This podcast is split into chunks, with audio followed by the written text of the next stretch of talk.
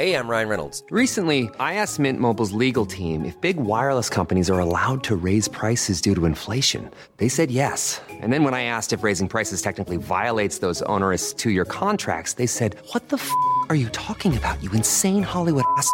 So to recap, we're cutting the price of Mint Unlimited from $30 a month to just $15 a month. Give it a try at mintmobile.com slash switch. $45 upfront for three months plus taxes and fees. Promo for new customers for limited time. Unlimited more than 40 gigabytes per month. Slows. Full terms at mintmobile.com.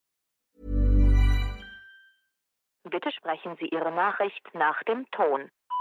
Hey Fabi, ich bin's. Du, ich wollte dich fragen, ob wir nachher direkt aufnehmen wollen, weil dann würde ich jetzt schon mal aufbauen. Ach, und wenn du noch eine Milch mitbringen könntest, das wäre super, weil ich habe die letzte gerade aufgebraucht. Alles klar, bis später. Tschüss. There's a mistake. Moonlight, you guys won Best Picture. Well, there were three of us in this marriage. Ich zitiere, Herr Präsident, mit Verlaub, Sie sind ein Arschloch. Und wenn die Frauen mit den Boys schlafen, dann müssen sie sich hier anfassen. Well, I'm not a crook. Does everybody remember our Nipplegate? Ich nehme diesen Preis nicht an. I did not have sexual relations with that woman. Wenn wir Freunde wären, dann müsstest du so einen Scheiß überhaupt nicht machen. Ich wiederhole, ich gebe Ihnen mein Ehrenwort. Herzlich willkommen bei 92.7 Ehrenwort FM, euer Skandalsender im Radio. Wir besprechen mit euch alle zwei Wochen die großen und die kleinen Skandale, die besten Hits der 70er, 80er und 90er und natürlich die größten Schweinereien von heute. Ich bin Jakob Und ich bin Fabienne. und ich dachte, ich überrasche euch einfach mal mit einem anderen Intro. Und mich auch, ehrlich gesagt. Aber ich finde es großartig. Ja, ich bin guter Laune und guter Dinge, denn ich bin heute nicht damit dran, euch eine Geschichte zu erzählen. Das habe ich vor zwei Wochen schon getan, als ich euch über den Glykolweinskandal erzählt habe. Bevor es jetzt aber richtig losgeht, noch ein kleiner Hinweis vorab. Die nächste Folge Ehrenwort verschiebt sich ein klein wenig. Das heißt, Folge 45 erscheint nicht in 14 Tagen, sondern erst in vier Wochen. Wir hoffen, das haltet ihr so lange aus. Wir gucken mal, vielleicht fällt uns hier noch etwas ein, womit wir euch die Wartezeit etwas verkürzen oder versüßen können. Diese Woche bist du dran, Fabienne. Mhm. Ich bin schon bereits zurückgelehnt, kann ich ja jetzt mal sagen. und ich weiß wie immer nicht, worum es gehen wird und bin gespannt, was du uns zu erzählen hast.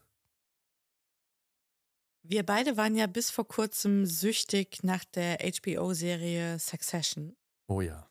In der drei unsympathische Kinder eines mächtigen Medientycoons darüber streiten, wer denn jetzt mal Chef oder Chefin in Papis Imperium werden soll, wenn der mal nicht mehr ist. Und dieser Patriarch, Logan Roy, ist ja einem realen Vorbild nachempfunden. Jahrhundertunternehmer sagen die einen, rücksichtsloser Menschenfeind und Gefahr für die Demokratie die anderen. Gemeint ist natürlich Rupert Murdoch. korrekt. Und wir reden heute über einen Skandal, der fast dafür gesorgt hätte, dass Murdochs Medienkonzern in sich zusammenfällt.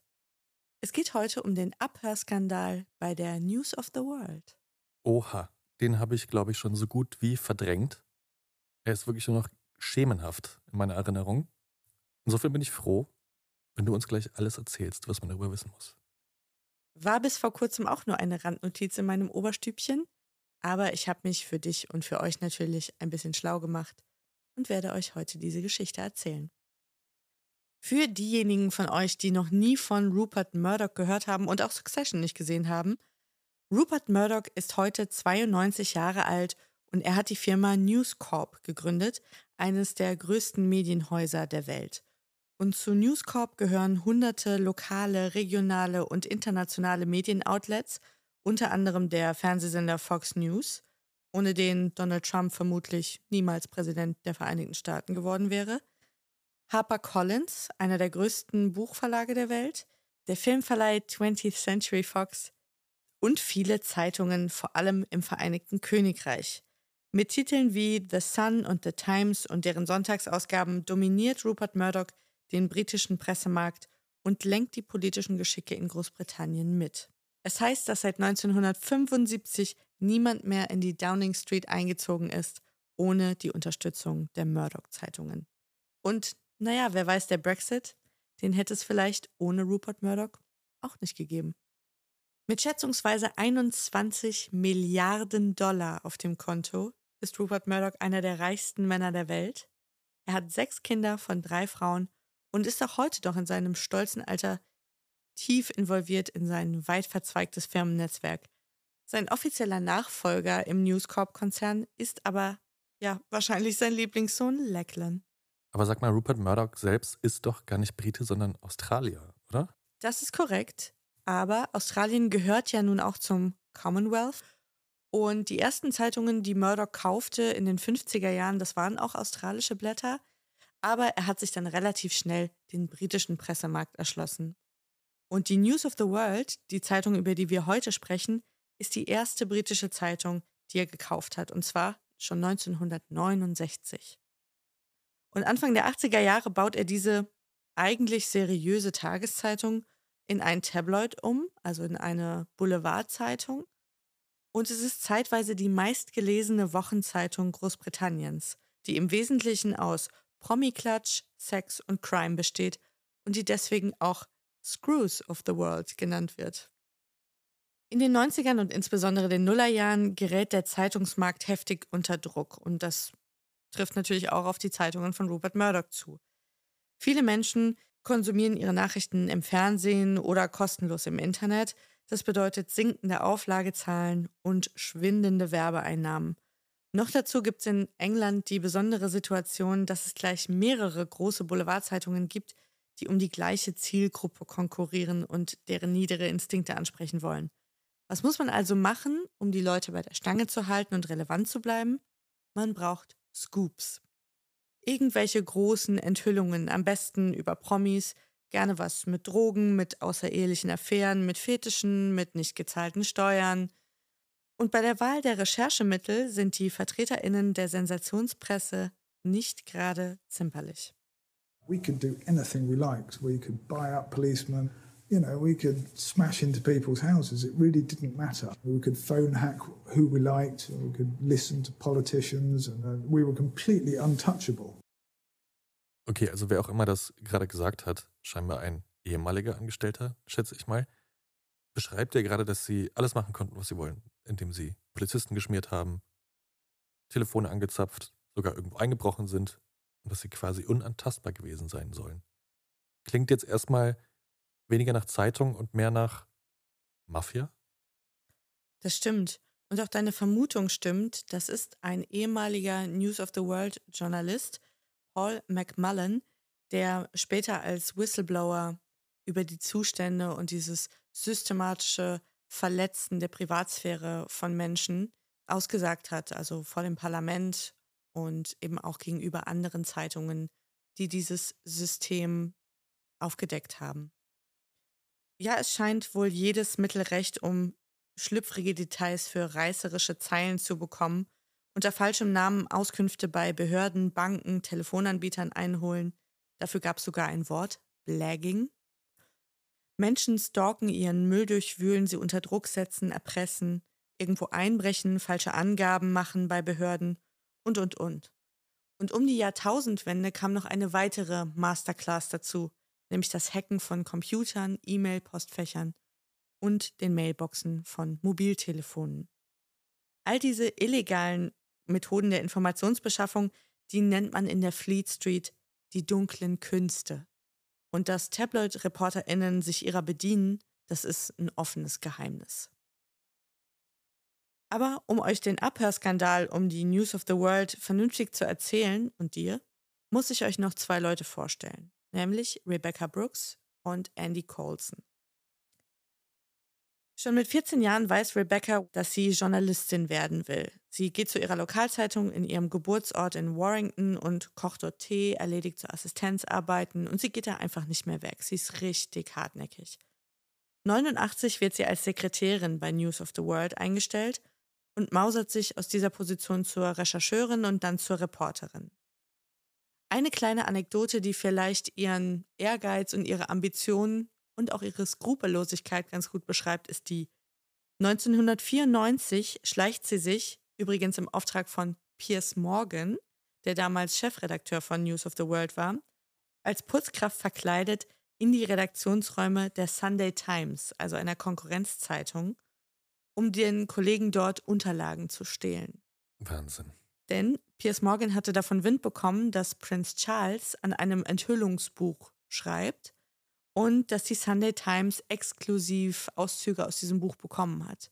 Und er schickt jetzt seine beste Mitarbeiterin in dieses Gebäude, eben diese Dokumente zu stehlen, damit sie die Ersten sind, die das drucken können und nicht die Sunday Times.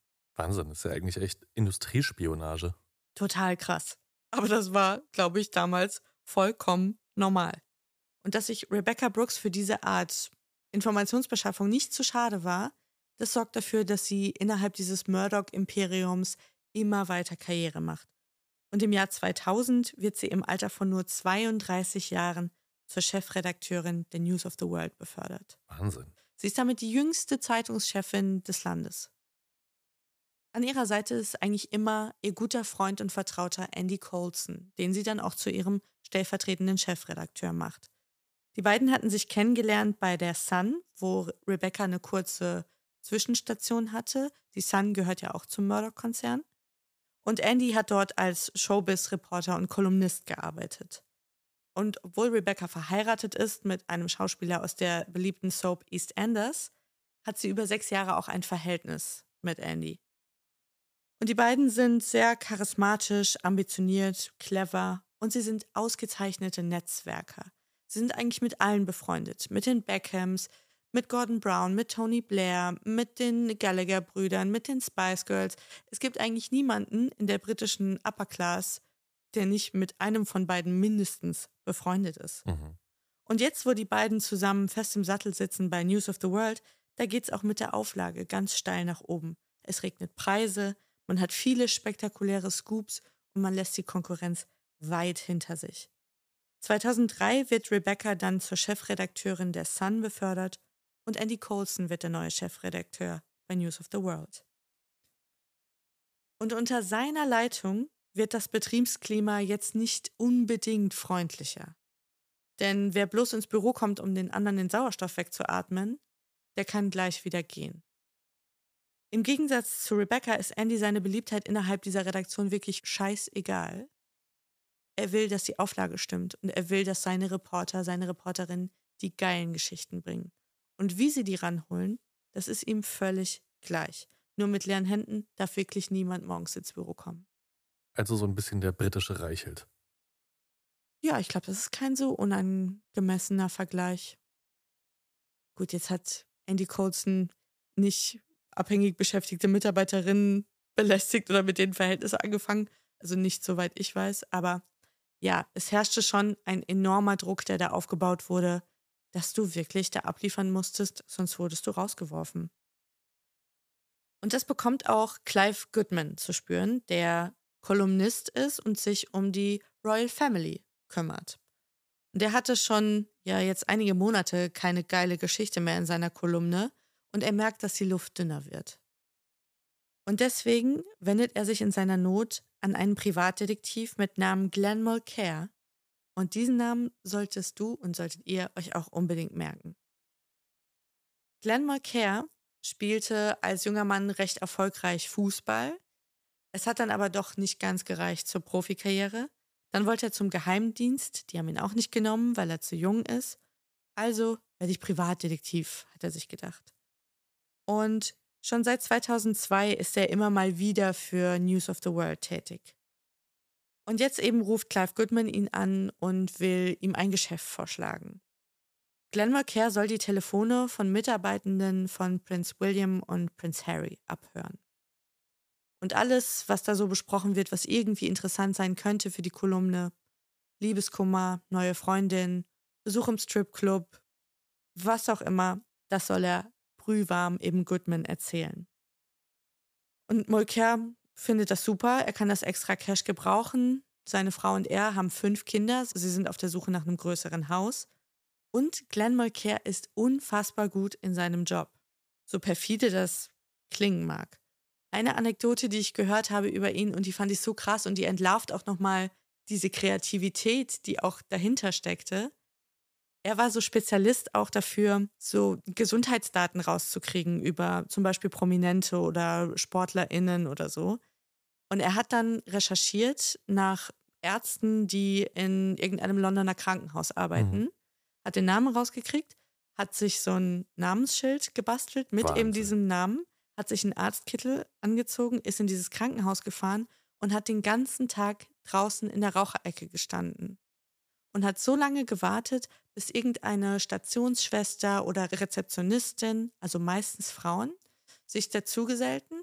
Er verwickelt die dann in ein Gespräch, quatscht ein bisschen mit denen und ruft die dann später am Tag an, so nach dem Motto, ach lustig, haben wir nicht vorhin gesprochen, du ganz blöd, ähm, ich brauche unbedingt die Akte so und so. Oder ich müsste unbedingt das Ergebnis von dem Bluttest von äh, Patient so und so haben oder hast du schon den Befund zurück, das und Mhm. das, die Kollegin ist gerade nicht da, die musste früher weg, könntest du mir das ausnahmsweise rüberschicken? Und in acht von zehn Fällen hat er das bekommen, was er wollte. Wahnsinn. Er hat dutzende Male Infos gehabt über Schwangerschaftsabbrüche von irgendwelchen Schauspielerinnen oder welche Fußballer jetzt ihre Karriere beenden müssen oder welcher Politiker nur noch ein paar Monate zu leben hat. Unglaublich. Also wirklich heftig. Ist ja wie die düstere Version von Catch Me If You Can. Ich glaube, den habe ich nicht gesehen. Nicht? Nee, Müssen wir machen. ich hatte irgendwann mal so ein Leo Overkill. Naja, gehört jetzt gar nicht hierher. Also die beiden haben jetzt diesen Deal. Es geht um heiße Infos zu den beiden süßen Prinzen. Und die Zusammenarbeit zwischen den beiden Männern verläuft auch zur gegenseitigen Zufriedenheit. Niemand schöpft Verdacht. Aber ausgerechnet an einer ganz langweiligen Banalität verbrennen sich die beiden die Finger. Im November 2005 erscheint in der Kolumne von Clive Goodman ein Bericht über eine Knieverletzung, die sich Prince William beim Fußballspielen zugezogen hat. Super lame. Aber die Privatsekretärin von William, die wird stutzig. Woher hat die Presse diese Info?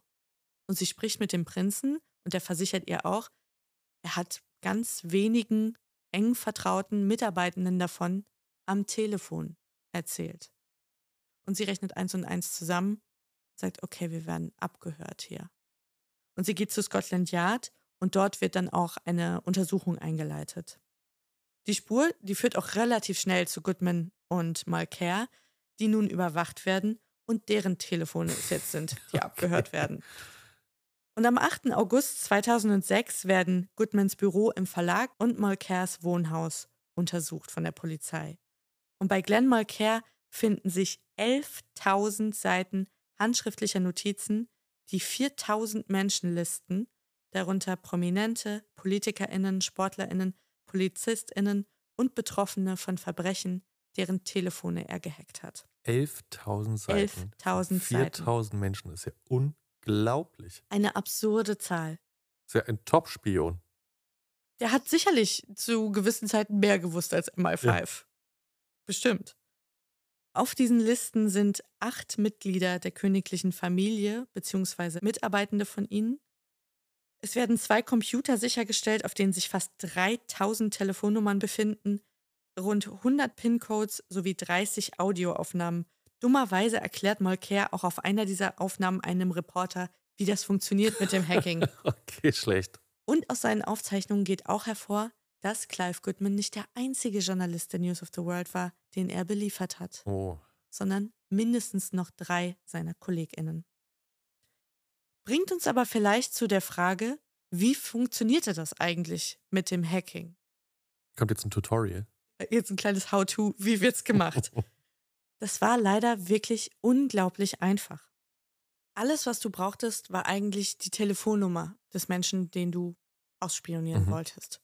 Denn wenn du diese Nummer hattest und einen meist vierstelligen PIN, dann konntest du die Mailbox von dieser Rufnummer abhören. Und viele, viele Menschen haben nach dem Abschluss von so einem Handyvertrag nie diese PIN geändert. Mhm. Und meistens war das 4x0, 4x1, Mhm. 1, 2, 3, 4. Und selbst wenn Leute diese PIN geändert haben, haben Privatdetektive wie Glenn Molker bei den Telefonanbietern angerufen, sich als die Person ausgegeben und darum gebeten, dass die PIN zurückgesetzt wird, weil Mhm. sie sie vergessen haben. Mhm. So konnte man systematisch die Sprachnachrichten, die andere Leute dort hinterlassen hatten, abhören und man hat sie auch gelöscht, damit nämlich nicht andere ReporterInnen auf dieselbe Idee kommen Wahnsinn. und die Informationen auch kriegen.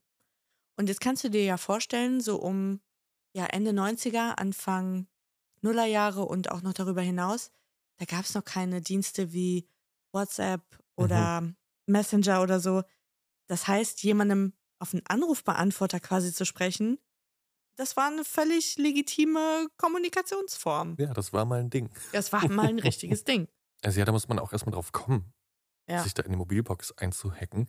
Ich habe tatsächlich mal von einem anderen Weg gehört, der auch so über dieses Social Engineering funktioniert, dass du dich bei so Hotlines von Mobilfunkanbietern als diese Person ausgibst. Weil meistens wissen ja dann diese Reporter oder diese Hacker, wenn man sie so nennen mag, alles über dich. Also wie der Name deines Hundes ist, wie der Mädchenname deiner Mutter ist, um dann diese Sicherheitsfragen zu beantworten. Mhm. Und da haben sich einige dann einfach eine zweite SIM-Karte zu derselben Nummer bestellt. Das heißt, alle Nachrichten, die an das eine Handy gingen, gingen dann auch an dich. Alle Anrufe, alle Mobilbox-Anrufe sind auch bei dir gelandet. Quasi auf zwei Geräten. Wahnsinn. Gibt es das heute noch? Nee. Theoretisch ist es, glaube ich, immer noch möglich. Aber inzwischen ist alles ein bisschen komplizierter geworden mit so Zwei-Faktor-Authentifizierung etc. Ja, krass. Du kennst wieder alle Tricks. Ja. Das überrascht mich nicht. Kommen wir mal zurück zu unserer Geschichte. Im Januar 2007 kommt es jetzt zum Strafprozess gegen die beiden Männer. Und der zeigt, News of the World hatte dem Detektiv Glenn Mulcair über 100.000 Pfund für seine Dienste gezahlt binnen eines Jahres. Not bad. Er und Goodman übernehmen die volle Verantwortung, sind geständig und kooperativ. In einer Handvoll Fällen, vielleicht acht oder neun. Sie lassen es so aussehen, als seien sie zwei bedauerliche Einzelfälle bei der Zeitung. Und so gehen die beiden Männer für vier bzw. sechs Monate ins Gefängnis. Rupert Murdoch wird vor einen parlamentarischen Ausschuss geladen und er sagt, dass eine rigorose interne Untersuchung ergeben habe, dass so etwas bei ihnen nicht vorkomme und die beiden Männer die absolute Ausnahme seien. Und einer davon sei ja nicht mal angestellt bei ihm. Trotzdem nimmt Andy Colson als Chefredakteur von News of the World seinen Hut, auch wenn er beteuert, von den illegalen Methoden seiner Mitarbeiter nichts gewusst zu haben. Ob er so ganz freiwillig gegangen ist, glaube ich nicht. Ich habe öfter gelesen, dass der damalige CEO von News International ihn mehr oder weniger dazu gedrängt hat, mit Zusicherung, dass man ihm noch drei weitere Jahre sein volles Gehalt zahlen wird. Kein schlechter Deal. Kein so schlechtes Geschäft. Passenderweise für Andy Colson bestätigt jetzt auch noch eine Kanzlei, die die Firma von Rupert Murdoch beauftragt hat, dass es kein systematisches Abhören in den Redaktionen gebe und dass auch er damit nichts zu tun hat. Und irritierenderweise kommt eine Untersuchung des britischen Presserats zu genau dem gleichen Ergebnis. Mhm. Die wird auch später scharf kritisiert werden, diese Untersuchung. Aber selbst die Polizei hat jetzt den Fall nach der Verhandlung gegen Goodman und Mulcair längst zu den Akten gelegt. Und das ist ziemlich praktisch für Andy Colson, der jetzt seinen neuen Karriereschritt machen kann. Er wird der Kommunikationschef der konservativen Partei und von Parteichef David Cameron. Wahnsinn. Unglaublich. David Cameron wiederum ist der Nachbar von Rebecca Brooks und ihrem zweiten Ehemann, dem Pferdezüchter und Trainer Charlie. Die wohnen im Promi-Domizil Shipping Norton in Oxfordshire, wo auch Andy Colson um die Ecke wohnt, ebenso wie die Beckhams und Jeremy Clarkson. Bei Rebecca's und Charlies Hochzeit im Sommer 2009 sind Tony Blair, Gordon Brown und David Cameron unter den Gästen und natürlich auch Rebecca's Mentor und Ziehvater Rupert Murdoch. Und der macht ihr das schönste Hochzeitsgeschenk. Er ernennt sie zum CEO von News International. Das heißt, sie ist von jetzt an die Chefin aller Murdoch-Zeitungen in England. Boah. Und das bedeutet, sie rapportiert nun an Murdochs Sohn James, der ihr unmittelbarer Vorgesetzter nun ist, denn der ist verantwortlich für den europäischen und asiatischen Newsmarkt. Ein Jahr später, im Mai 2010, wird David Cameron mit Unterstützung von Andy Colson und mit Unterstützung der Murdoch-Zeitungen zum neuen Premierminister gewählt. Und Andy Colson ist jetzt Regierungssprecher. Unglaublich. Jetzt läuft ja nach diesem vermeintlichen Ausrutscher alles wieder wie am Schnürchen. Die beiden machen munter weiter Karriere, News of the World verkauft weiter Zeitungen ohne Ende und man ist bestens mit der Downing Street vernetzt. Nur eine Sache, die passt nicht so richtig ins Bild. Wenn Goodman und Mulcair die einzigen schwarzen Schafe waren, die bei News of the World sich illegal in die Mailboxen von Menschen reingehackt haben, warum zahlt die Zeitung dann munter Abfindungen an Menschen, die behaupten, von ihr abgehört worden zu sein? Hm. Zum Beispiel hatte unmittelbar nach dem Strafprozess der Fußballer Gordon Taylor vor Gericht Zivilklage eingereicht und 700.000 Pfund aus Murdoch rausgepresst. Denn das Gericht sah es als erwiesen an, dass er von Glenn Mulcair abgehört worden war. Und davon bekommt Nick Davies Wind. Der ist Investigativreporter beim Guardian, sozusagen der natürliche Feind der Murdoch-Zeitungen.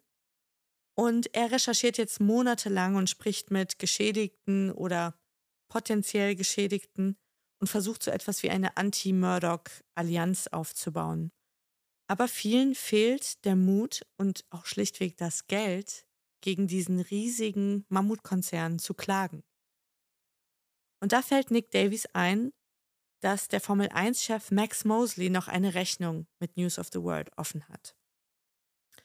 Die Zeitung hatte 2008 seinen SM-Fetisch rausbekommen und hatte ihn auf die Titelseite gehoben. Und ich würde dir diese Titelseite mal ganz gerne zeigen, nur um dich mal ins Bild zu setzen.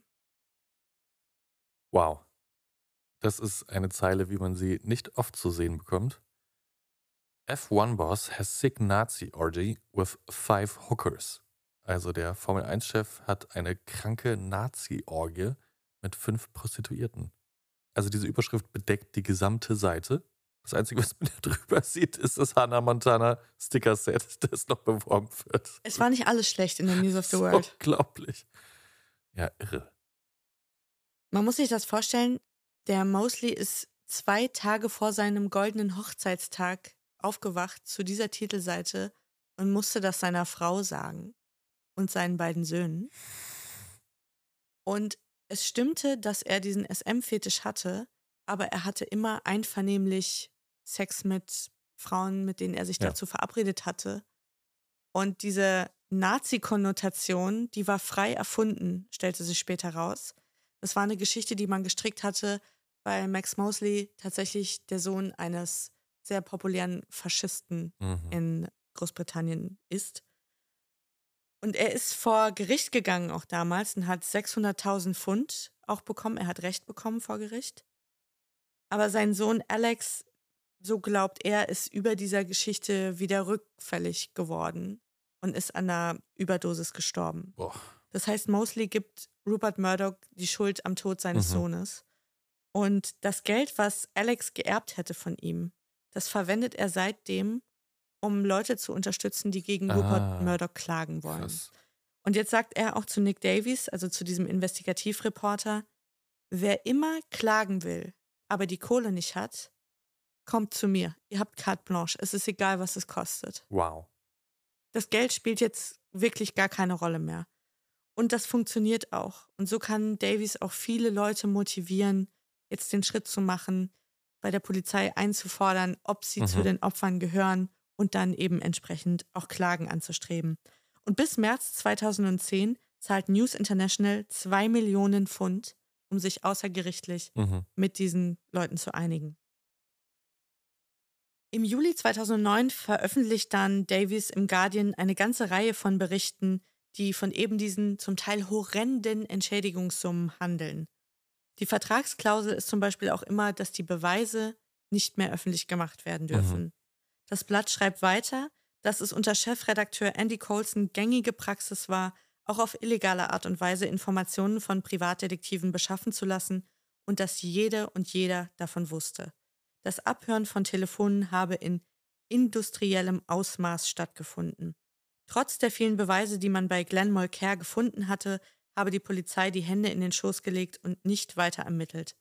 Das nähere den Verdacht, dass Polizei und Staatsanwaltschaft die News of the World schützen, vielleicht sogar aus Angst. Die Führungsriege von News International habe das Parlament und den Presserat über das Ausmaß der Vorgänge bewusst getäuscht. Und die wenigsten Menschen, die auf Mulcairs Listen standen, wurden von der Polizei darüber informiert, dass sie abgehört worden waren. Das ist mal eine Ansage. Jetzt sollte man ja meinen, dass so eine Berichterstattung, wo Davies auch wirklich Woche für Woche nochmal nachlegt und nochmal nachlegt, einen riesen Aufschrei auslöst. Das passiert aber nicht. Denn Scotland Yard ist der Meinung, das sei alles halb so wild. Und der zuständige Kommissar, John Yates, behauptet, es gibt keine neuen Beweise seit der Verurteilung von Mulcair und Goodman. Es sei nur eine Handvoll Leute von den Abhörungen betroffen. Und wenn der Guardian diese Berichterstattung nicht einstelle, dann werde er wegen Verleumdung klagen. Unglaublich, aber ich meine, die haben doch damals diese Liste gefunden mit 11.000 angeschriebenen Seiten zu 4.000 Personen. Also. Es gibt mehrere Theorien, warum die Polizei sich nicht gekümmert hat. Das eine schwang ja schon mit Angst. Es gibt viele Leute, die einfach Schiss hatten, so ein Murdoch-Blatt gegen sich zu haben. Weil die natürlich auch dich haben spüren lassen, du, wenn wir dich jemals irgendwo im Bordell erwischen, dann äh, Gut Nacht, Marie, so nach dem Motto. Also die konnten ja ganze Karrieren einfach vernichten, wenn sie wollten. Das heißt, wenn du auch nur die leiseste Ahnung eigener Leichen im Keller hattest, hast du lieber ganz die Finger davon gelassen. Ja. Hm. Niemand wollte sich mit denen anlegen. Die Beziehung zwischen News of the World und der Polizei, die wird als cozy beschrieben in ganz vielen Artikeln, die ich gelesen habe. Also es war eine sehr, sehr große Nähe. Mhm. Und natürlich muss man auch annehmen, dass Geld geflossen ist. Und dazu werden wir auch später noch kommen. Mhm. Ehrenwort wird gesponsert von HelloFresh. Jetzt ist es gerade ja nicht so, als hätten wir zu wenig zu tun. Nee, das stimmt. In letzter Zeit ist echt ganz gut was los. Und ich bin da ganz ehrlich, ich bin super dankbar für alles, was uns auch nur ein bisschen Stress erspart. Denn es gibt wirklich schönere Dinge, als sich nach Feierabend noch ein Rezept rauszusuchen und dann nochmal in den Supermarkt zu rennen. Mit HelloFresh wird euch zumindest diese Sorge abgenommen. Ihr könnt aus über 30 abwechslungsreichen Gerichten das auswählen, was ihr immer schon mal ausprobieren oder nachkochen wolltet oder was euch gerade in den Speiseplan passt und lasst euch die Zutaten dafür ganz bequem nach Hause liefern. Nur kochen müsst ihr dann noch selbst und das ist dank der Rezeptkarten, die mitgeliefert werden, sowas von easy, das kriegt jeder hin.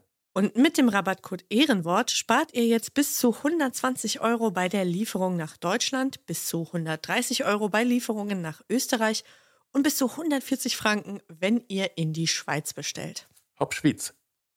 Das Abo ist ganz flexibel und ihr könnt die Lieferungen jederzeit anpassen, pausieren oder problemlos auch kündigen. Übrigens, der Rabattcode Ehrenwort ist auch dann gültig, wenn ihr in der Vergangenheit schon mal bei HelloFresh bestellt habt. Und die erste Box gibt sogar versandkostenfrei. Alle Angebote und Links findet ihr wie immer in der Folgenbeschreibung. Und jetzt zurück zur Folge. Also es melden sich jetzt immer mehr Menschen, auch bei der Polizei, die behaupten oder vermuten, abgehört worden zu sein. Der Publizist Max Clifford zum Beispiel einigt sich über einem Mittagessen mit Rebecca Brooks auf eine Entschädigungszahlung von einer Million Pfund. Mal so im Vorbeigehen. Einfach mal so während einer Stunde Mittag. Was soll der Geiz? Aber der Guardian lässt nicht locker und holt jetzt auch die New York Times ins Boot.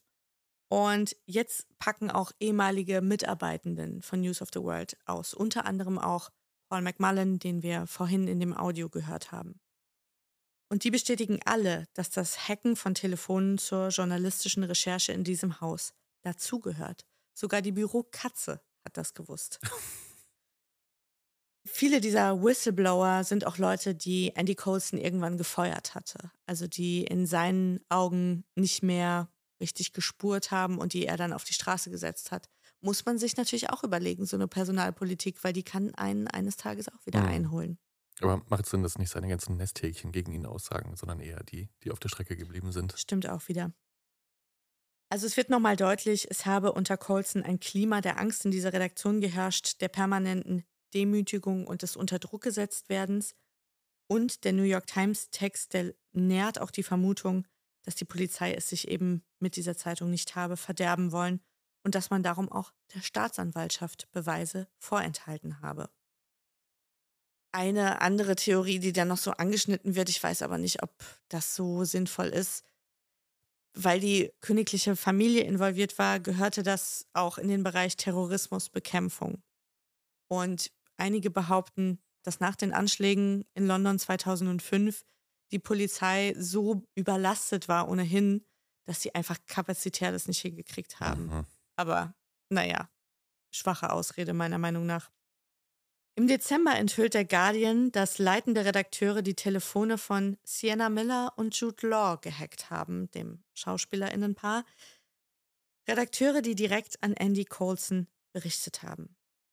Binnen fünf Monate werden diese Leute entlassen und Rebecca Brooks trifft sich erneut mit Andy Coulson in einem Hotelzimmer, diesmal nicht zum Pimpern, sondern weil sie ihm dringend rät, jetzt bei David Cameron zu kündigen, bevor der ihn über die Klippe werfen Mhm. muss.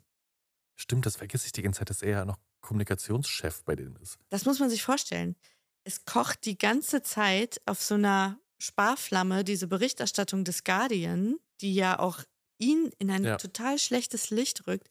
Und er ist einfach Regierungssprecher über diese ganze Das ist Zeit. unglaublich. Das habe ich sofort wieder verdrängt. Ja. Es ist Wahnsinn. Und auch David Cameron hat man das später angelastet, also diese Klar. mangelnde. Menschenkenntnis, sich so jemanden ja ins Haus zu holen. Polizei und Staatsanwaltschaft nehmen die Ermittlungen und das Verfahren jetzt endlich wieder auf. Fast 60 Beamte untersuchen die 11.000 Seiten, die man ja schon 2006 bei Glenn Mulcair gefunden hatte. Ein Anwalt sagte, man habe als einigermaßen prominenter Mensch nur darauf gewartet, Post von der Polizei zu bekommen, damit man sich dann bei Murdoch in die Schlange stellen konnte für Kompensation. Es sei Willy Wonkas goldenes Ticket gewesen. Mhm. Währenddessen beauftragt News of the World eine Kanzlei, die intern das Ausmaß dieser Katastrophe ermitteln soll. Und es gibt ein ständiges Hin und Her zwischen den verschiedenen Rechtsabteilungen über jede noch so kleine Formulierung. Denn noch immer ist man redlich bemüht, es so aussehen zu lassen, als sei Abhören die Ausnahme und nicht die Regel. Nur das Vergehen von ein paar Einzelnen wahrscheinlich. So, das klappt aber nicht so ganz, denn jetzt findet diese Anwaltskanzlei auch noch E-Mails, aus denen hervorgeht, dass News of the World JournalistInnen auch Polizeibeamte bestochen haben. Jetzt dehnen sich also die Ermittlungen auch aus um den Vorwurf der Bestechung und der Korruption. News of the World gesteht und entschuldigt sich für acht Fälle von Telefonhacking und einigt sich mit den Betroffenen. Also aus anfangs vier sind jetzt acht geworden. In dem Verfahren gegen Goodman und Molker hatte man zugestanden, in acht Fällen Telefone abgehört zu haben. Jetzt gibt man so salamiweise immer so das zu, was einem ohnehin schon nachgewiesen werden kann. Also aktueller Stand in diesem Verfahren ist, es sind weitere acht Fälle. Okay, also insgesamt jetzt 16. Genau. Aber 16 Fälle, die auf diesen 11.000 Seiten Ja, ja, handschriftlicher klar. Notizen standen, Klar. natürlich. Die erste, die die Schadensersatzzahlungen von Murdoch akzeptiert, ist die Schauspielerin Sienna Miller, die 100.000 Pfund bekommt. Aber es gibt immer noch keinen großen Aufschrei innerhalb der britischen Bevölkerung. Die Mehrheit der Leute findet das Verhalten der JournalistInnen zwar falsch, ist aber der Meinung, so schlimm und so wild ist das nun auch wieder nicht. Denn wer in der Öffentlichkeit steht, der muss ja vielleicht auch mit sowas rechnen. Das ist alles so perfide. Das ist unglaublich. Ich sage die ganze Zeit unglaublich, aber das ist es einfach. Es ist so perfide. Die Stimmung schlägt aber ganz gewaltig um, als der Guardian im Sommer 2011 berichtet, dass News of the World das Mobiltelefon von Millie Dowler gehackt hat. Millie Dowler ist ein 13 Jahre altes Mädchen aus Surrey, die im März 2002 von ihren Eltern als vermisst gemeldet wird, weil sie von der Schule nicht nach Hause kommt. Nach einem halben Jahr intensiver Suche findet die Polizei dann die Leiche des Mädchens. Ganz Großbritannien war damals tief betroffen von dieser Geschichte und wirklich voller Mitgefühl Mhm. für die armen Eltern dieses Mädchens. Und umso lauter ist jetzt die Wut, als herauskommt, so viele Jahre später, dass Glenn Mulcair, der Privatdetektiv, in Auftrag von News of the World die Mailbox von Millie Dowler gehackt hatte, einen Tag nach ihrem Verschwinden. Wahnsinn. Und es steht der Vorwurf im Raum, er hat die letzten Nachrichten abgehört, die auf dieser Mailbox drauf waren, Und und, hat sie dann gelöscht. Wahnsinn. Boah, das ist so bitter. Und das Allerschlimmste ist, dass die Polizei natürlich auch diese Mailbox Ja, abgehört ja, hat und registrierte, dass jemand die Ah. Nachrichten löschte. Das heißt, die Polizei und auch ihre Eltern wurden in dem Glauben gelassen, dass das Mädchen noch lebt. Boah, ist das übel. Diese Behauptung muss allerdings später jetzt auch mal zur Ehrenrettung von Glenn Marquer an dieser Stelle korrigiert werden. Das Handy hat die Nachrichten 72 Stunden nach ihrem Abhören automatisch gelöscht. Das war eine Löschroutine. Mhm. Also das zumindest hat er nicht gemacht. Aber es bleibt bei der Tatsache, er hat sich in ihr Handy gehackt, einen Tag nachdem sie verschwunden war. Und er weiß, aus der Geschichte kommt er jetzt sowieso nicht mehr raus. Deswegen willigt er ein, sich mit dem Nick Davies, dem Guardian-Reporter, zu treffen und einfach wirklich die Hosen runterzulassen und zu erzählen, wie sich dieses ganze System abgespielt hat bei News of the World. Und er erzählt auch, er hat binnen fünf Jahren eine Million Pfund von News of the World bekommen. Das Telefon von Millie Dowler habe er abgehört, weil er wirklich geglaubt habe, er würde so die Ermittlungen der Polizei unterstützen. Mhm. Klar, ganz offensichtlich. Also im besten Fall hat er die nicht behindert. Und auch das kann man nicht nur hoffen ja. und wirklich nicht ausschließen. Aber er packt jetzt aus, weil eines ist ihm ganz, ganz wichtig. Diesmal ist er nicht das einzige dumme Schwein, was wieder ins Gefängnis geht, sondern diesmal geht irgendwer mit. Rupert Murdoch hat sich übrigens auch noch mit den Eltern von Millie Dowler persönlich getroffen und hat sich bei ihnen entschuldigt. Und die Dowler-Familie hat auch eine, ja, nicht gerade kleine Entschädigungssumme von Murdoch erstritten. Ich verbuche das mal unter das Mindeste, was man tun kann. Ja. Und diese Geschichte mit Millie Dowlers Mailbox, die wird jetzt auch unangenehm für Rebecca Brooks, weil zu diesem Zeitpunkt war sie die Chefredakteurin Mhm. von News of the World. Sie bestreitet allerdings, was davon gewusst zu haben, denn sie war ja, oh wie praktisch, während dieser Woche zufällig im Urlaub. Stimmt tatsächlich. Das heißt, Andy Coulson war in der Verantwortung. Und sie weiß jetzt auch, sie kann den nicht mehr halten. Wenn sie ihren eigenen Arsch retten will, muss sie ihm jetzt die ganze Schuld für diese Geschichte in die Schuhe schieben. Und das tut sie auch, denn so gern sie ihren Ex-Liebhaber hat, ihr ist das Hemd dann doch näher als die Hose. Einen Tag nach der Millie Dowler-Enthüllung durch den Guardian berichtet die BBC, dass News of the World die Telefone von Überlebenden der Terroranschläge vom 7. Juli 2005 gehackt hatte. Oh. Unter anderem von einem Mann, der seine beiden Kinder an diesem Tag verlor und von einem Feuerwehrmann, dem es gelungen war, mehrere Menschen zu retten. Der Daily Telegraph berichtet, dass auch die Telefone von Hinterbliebenen von gefallenen britischen Soldatinnen im Irak und Afghanistan abgehört worden waren. Boah, das ist alles so unglaublich geschmacklos.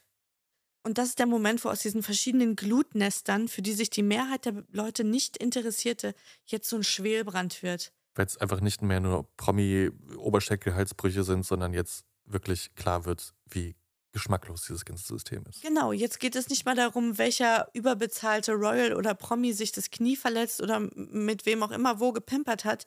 Jetzt geht es wirklich um Leute wie du und ich, um ja. Leute, die deine Nachbarn oder Kollegen sein könnten. Ja. Und jetzt geht eine Riesenwelle der Empörung durch Großbritannien. Und das Timing könnte für den Murdoch-Konzern nicht schlechter sein, denn der steht kurz vor der Übernahme des Fernsehsenders B-Sky B. Es ist der Gojo-Deal dieser Geschichte hier für alle noch Succession-Fans. es geht um 8,5 Milliarden Pfund. Und für diesen Deal braucht Murdoch die Zustimmung des Parlaments. Mhm. Und jetzt werden aber Stimmen lauter, die behaupten, Murdochs Medienmacht, die ist ohnehin schon zu groß. Und wenn solche journalistischen Standards in diesem Haus herrschen, dann ist dieser Deal gefährlich für die Demokratie. Und als dann sogar die Konservativen ankündigen, dass sie gegen den Deal stimmen wollen im Parlament, kommt Rupert Murdoch ihnen zuvor und kündigt an, dass er den Deal fallen lässt. Am 14. Juli 2011 muss Rebecca Brooks vor einem parlamentarischen Ausschuss aussagen, ebenso Rupert und James Murdoch. Rebecca weiß zu diesem Zeitpunkt noch nicht, dass die Murdochs längst entschieden haben, sie morgen zu feuern. Rupert Murdoch gibt zu Protokoll, es sei der bescheidenste Tag seines Lebens. Er argumentiert aber, dass er ein globales Unternehmen mit 53.000 Mitarbeitenden auf der ganzen Welt leite und die News of the World nur ein Prozent davon ausmache und daher sei er nicht zur Verantwortung zu ziehen für die Vorgänge bei der Boulevardzeitung. So nach dem Motto, ein bisschen Schwund ist immer. Ich kann ja nicht überall sein, Ja. so nach dem Motto. Er fügt auch hinzu, dass er auf gar keinen Fall in Erwägung zieht, zurückzutreten über dieser Sache. Und als er das Gebäude verlässt an jedem Tag, wirft ihm jemand eine Torte ins Gesicht. Und das ist eigentlich die Nachricht des Tages und das Bild des Tages. Es geht gar nicht so sehr darum, was er zu Protokoll gegeben hat. Alle reden nur über diesen Tortenwurf. Sein Sohn James bezeichnet die illegalen Abhörmaßnahmen als sehr bedauerlich, aber das Unternehmen sei entschlossen, die Dinge in Ordnung zu bringen und sicherzustellen, dass so etwas nicht wieder vorkommt. Auch Rebecca beteuert, nichts von dieser Praxis gewusst zu haben. Ihr war zwar bekannt, dass die Zeitung Privatdetektive bezahlt, nicht aber, wie die Informationen letzten Endes beschafft würden. Tags drauf erfährt sie von James, dass sie gefeuert ist, aber ich glaube, ihre Abfindungssumme dürfte sie über den ersten Schmerz hinweggetröstet haben. Sie erhält 10 Millionen Pfund Abfindung.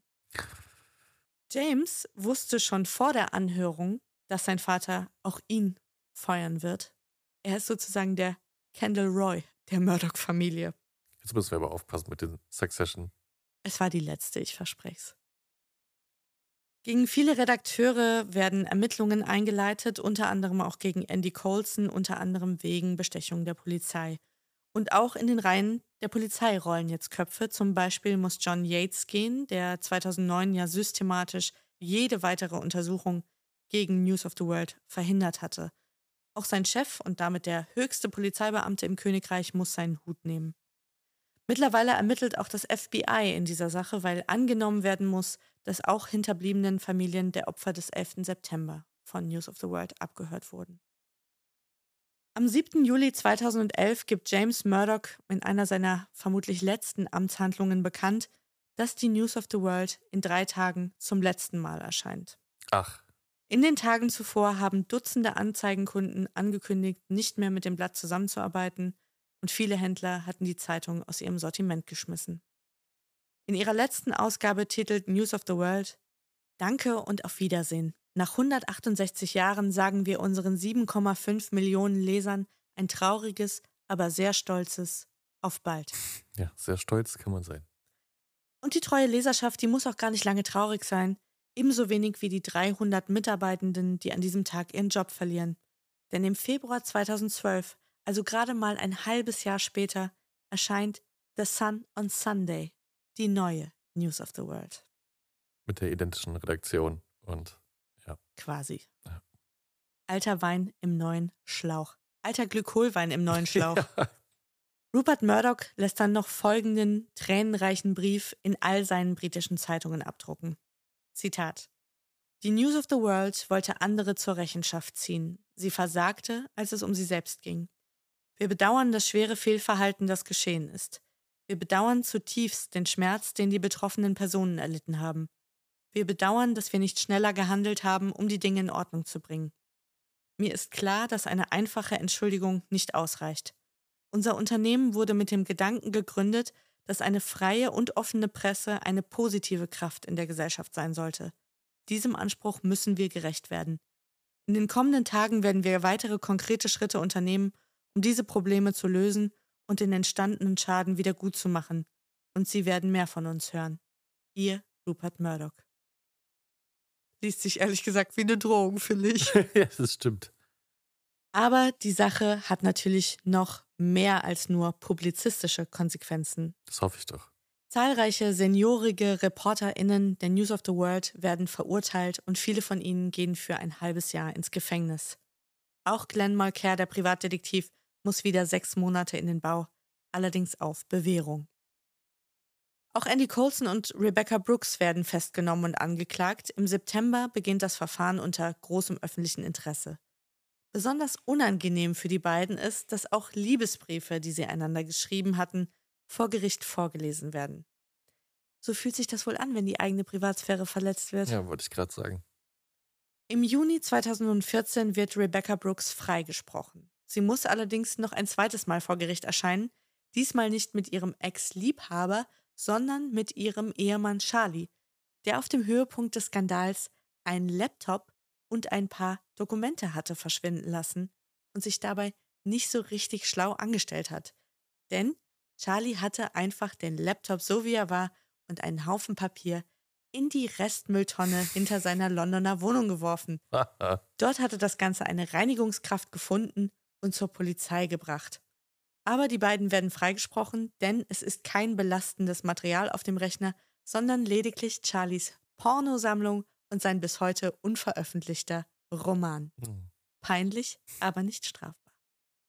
Andy Colson wird zu 18 Monaten Haft verurteilt, von denen er fünf absitzt.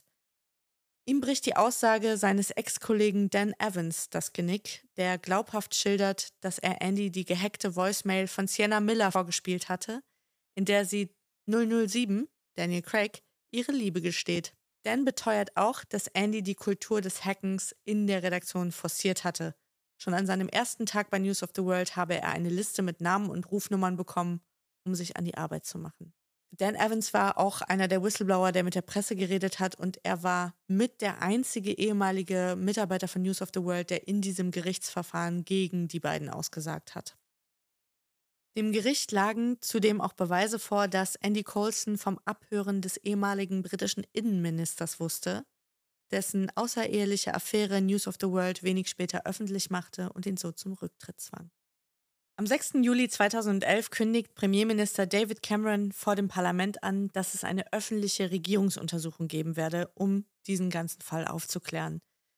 Er ernennt Lord Justice Leveson zum Vorsitzenden dieser Untersuchung, die sich mit den konkreten Vorwürfen zum Telefonhacking, der polizeilichen Untersuchung und den Vorwürfen illegaler Zahlungen an die Polizei beschäftigen soll, sowie mit einer allgemeinen Überprüfung der Kultur und Ethik der britischen Medien. 184 Zeugen und Zeuginnen werden befragt in diesem ja, Verfahren ist falsch in dieser Anhörung, darunter die Familie von Millie Dowler, die Familie von Madeleine McCann. Also Madeleine McCann ist dieser ganz prominente Fall von diesem Mädchen, die aus dem Kinderzimmer verschwunden ist im Urlaub, wo es bis heute keine Spur von ihr gibt. Ja. ja. Man hatte die Eltern von Madeleine McCann eingeladen zu dieser Anhörung, weil damals Sun-Reporter das Tagebuch ihrer Mutter gestohlen haben oh, und daraus zitiert haben. Ist alles einfach nur noch absurd. Es ist widerwärtig. Pervers. Der Whistleblower Paul McMullen sagt aus, er nennt Rebecca und Andy the scum of journalism, also den Bodensatz des Journalismus. Und er sagte, das wurde noch ganz häufig zitiert, auch Jahre später noch in dieser Anhörung, Privatsphäre sei für Pedos. Wow. Es sagen aber auch Leute aus, die jetzt unmittelbar mit diesem einen Skandal gar nichts zu tun hatten, sondern die schon seit Jahrzehnten versuchen, ihr Recht auf Privatsphäre mhm. gegen die britischen Tabloids durchzusetzen. Die Harry Potter-Autoren J.K. Rowling, Hugh Grant und Steve Coogan, die beiden Schauspieler, aber eben auch politische Entscheidungsträger sind geladen, wie zum Beispiel Premierminister David Cameron. Und natürlich müssen auch Rebecca Brooks und Andy Coulson etwas sagen. Aber diese Untersuchung, die bleibt ein zahnloser Tiger ohne irgendeine juristische Bedeutung aber sie offenbart nochmal den schlechten Charakter einer völlig aus den Fugen geratenen Boulevardpresse, die nicht nur viel zu große Nähe zur Politik hat, sondern die Politik macht, statt über sie zu berichten. Mhm. Und die sich dabei rücksichtslos und ohne irgendeinen moralischen Kompass eben alle Informationen nimmt, die sie braucht. Und zwar nicht, um den Mächtigen auf die Finger zu schauen oder irgendwelche Skandale aufzudecken, sondern für nichts anderes als leckermäuligen Klatsch und Tratsch. Da wurde natürlich auch deshalb nicht so ein Riesendruck aufgebaut, weil am Ende des Tages hat jeder Politiker, jede Politikerin immer Angst, gegen die Presse vorzugehen und eine stärkere Regulierung und Kontrolle der Presse zu verlangen, weil dir dann vorgeworfen wird, du würdest die Pressefreiheit hm. angreifen. Aber auch die Pressefreiheit muss sich ans Gesetz halten. Mein Hot Take des heutigen Abends. Wahnsinniger Hot Take. ja, da hänge ich mich mal ganz weit aus dem Fenster. Viel zitiert und belächelt aus dieser Episode des Skandals ist die folgende Situation, die ich euch auch gerne vorspielen möchte, in der Rebecca Brooks gefragt wird, wie der Premierminister eigentlich seine SMS beendet. Everybody wants to know how his texts are signed off. Can you help? Um, occasionally he would sign them off um, uh, LOL, lots of love. Actually until I told him it meant laugh out loud, and then he didn't sign like that anymore. Wärst du so lieb und willst einmal übersetzen? Also, ihr habt gehört, den Fragensteller, das ist Lord Levison, der diese Untersuchung leitet, und die Frau, die Antwort gibt, ist natürlich Rebecca Brooks. Ja, und sie wird gefragt, wie denn David Cameron eigentlich seine SMS signiert, sozusagen. Mhm. Und sie sagt, ja, LOL, weil David Cameron scheinbar dachte, LOL heißt alles Liebe. Lots of love. Ja. Ja. Aber es heißt natürlich laughing out loud. Haha. Also laut Lol. als Ihr wisst, was LOL bedeutet. Roffel.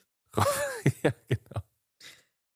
Ja, und wie du dir denken kannst, ist dann ähnlich wie bei der Sache mit der Torte gar nicht mehr so viel über das berichtet worden, was in dieser Untersuchung besprochen wurde, sondern alle haben sich nur noch das Maul darüber zerrissen, wie dämlich eigentlich der Premierminister ist Ja. und was für blöde SMS er schreibt.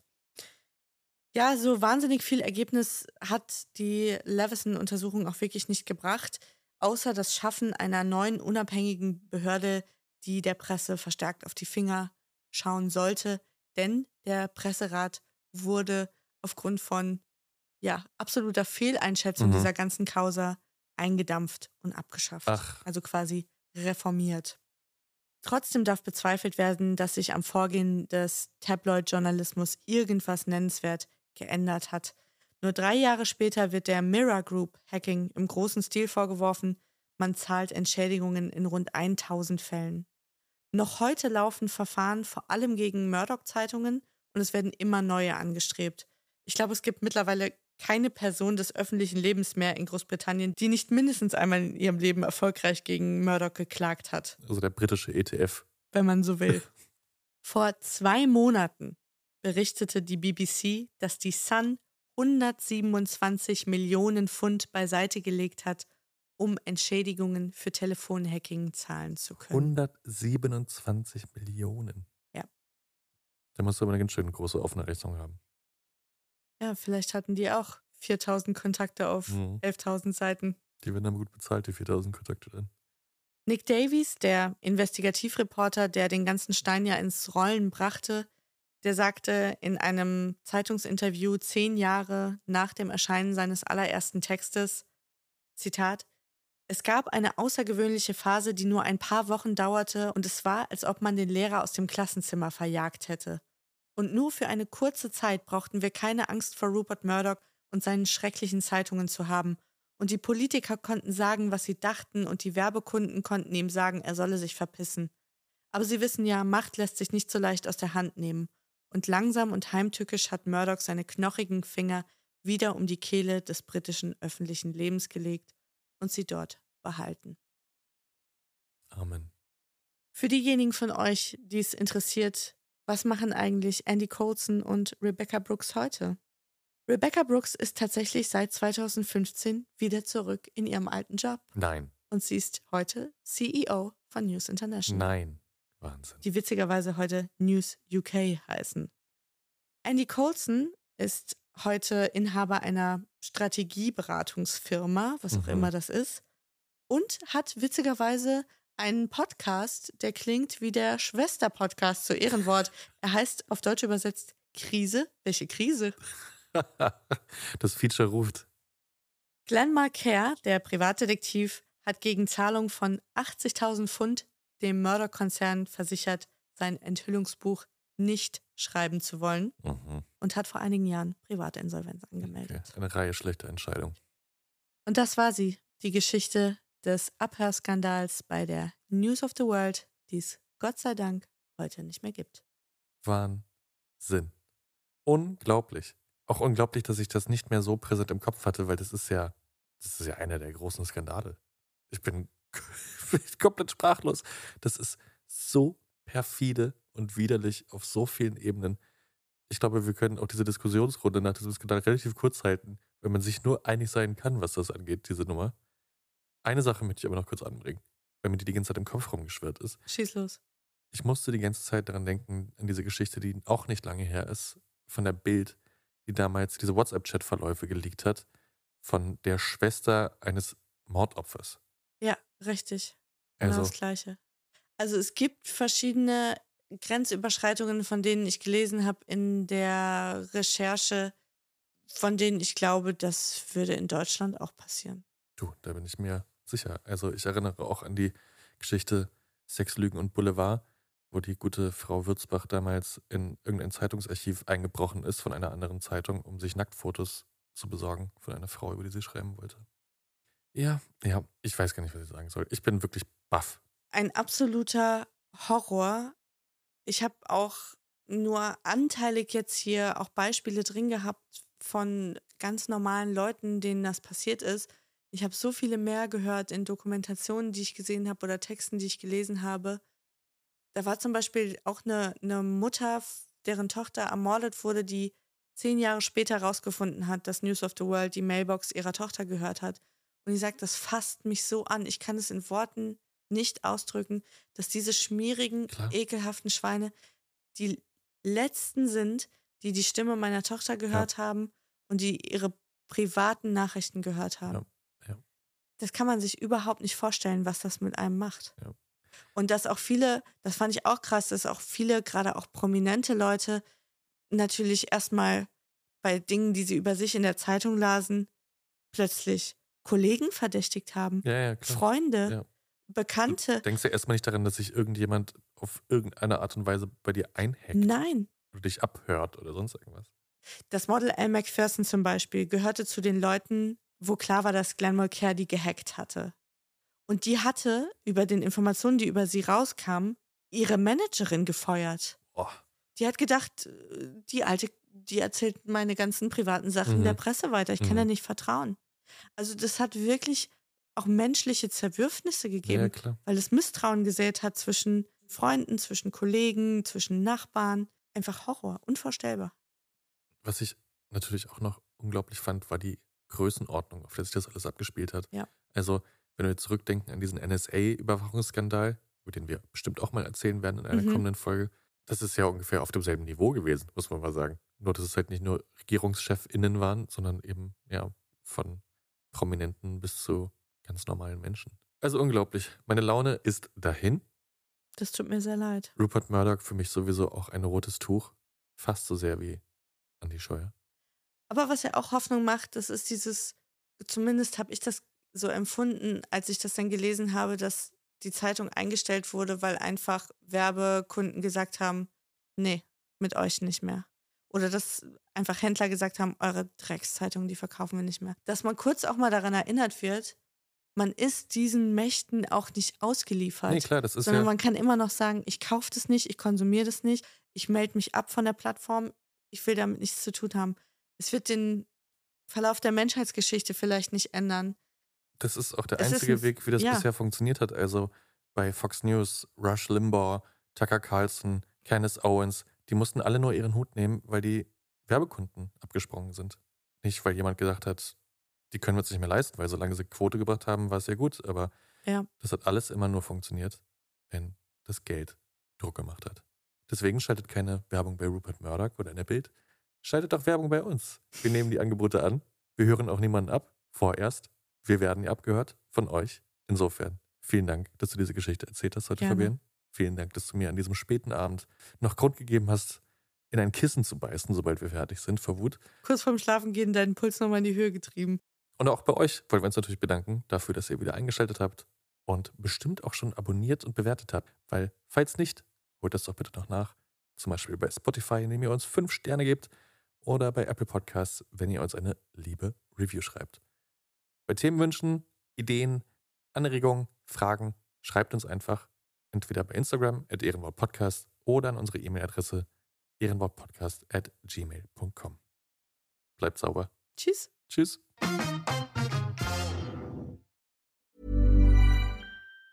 Tired of ads barging into your favorite news podcasts?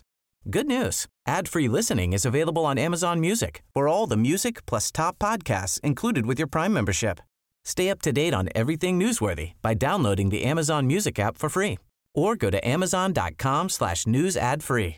That's amazon.com slash news ad free to catch up on the latest episodes without the ads.